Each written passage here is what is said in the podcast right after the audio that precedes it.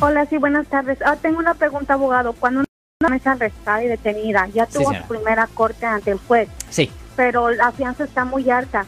¿Puede ser que en la segunda ah, corte le baje la fianza o si no se la bajó en la primera ya no se la baja? Ok.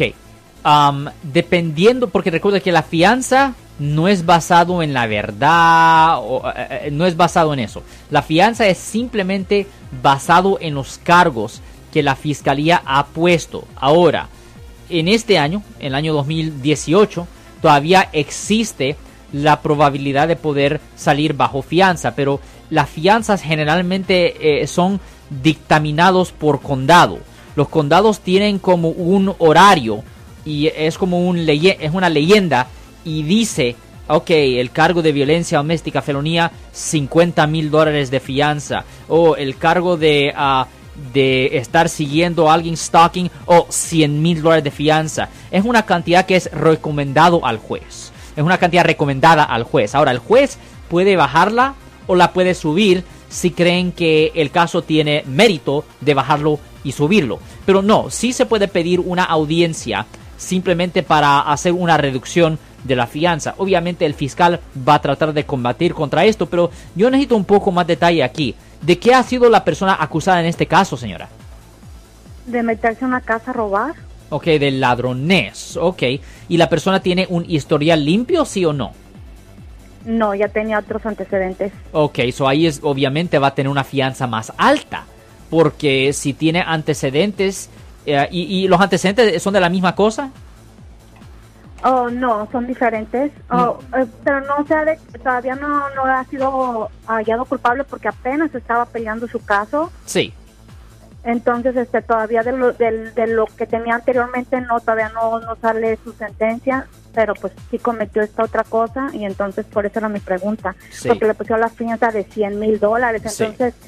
Me dijeron los, del, los de la fianza que posiblemente para la, otra corte se la bajen. Sí, se tiene que pedir, pero el abogado que está representando a la persona tiene que hacer una moción para hacer una reducción de ah, la fianza y la base para hacer una reducción de la fianza generalmente es basado en si el acusado tiene un historial serio, si el acusado tiene conexiones a la comunidad, si ah, el acusado tiene un trabajo fijo, si hay personas que dependen económicamente en él. Hay muchos factores que se tienen que considerar en bajar una fianza, pero también el juez va a factorar el peligro a la sociedad, porque si es una persona que ha cometido faltas en el pasado o si, ha o si lo han encontrado a él culpable en el pasado de cometer faltas, es posible que el juez no reduzca la fianza.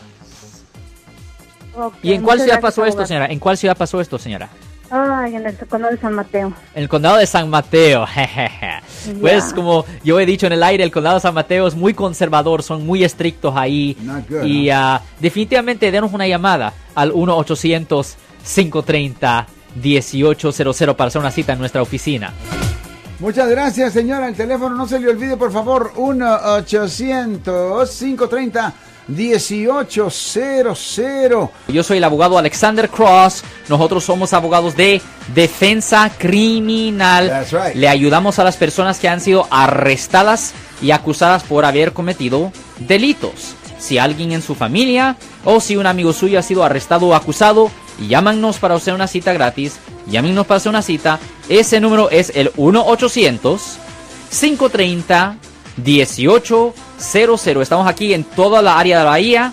1-800-530-1800. Y como siempre, por casos criminales, casos penales, damos la primera cita gratis en nuestra oficina. Siempre estamos aquí todos los martes y viernes a las 12 y 35 respondiendo a sus preguntas con respecto a los casos penales. Y también nos pueden hacer preguntas en nuestra página de Facebook Live. Doctor Alex, abogado de nuevo, 1-800-530-1800, Marco. Bueno, vamos a llamada telefónica, pero ya fuera.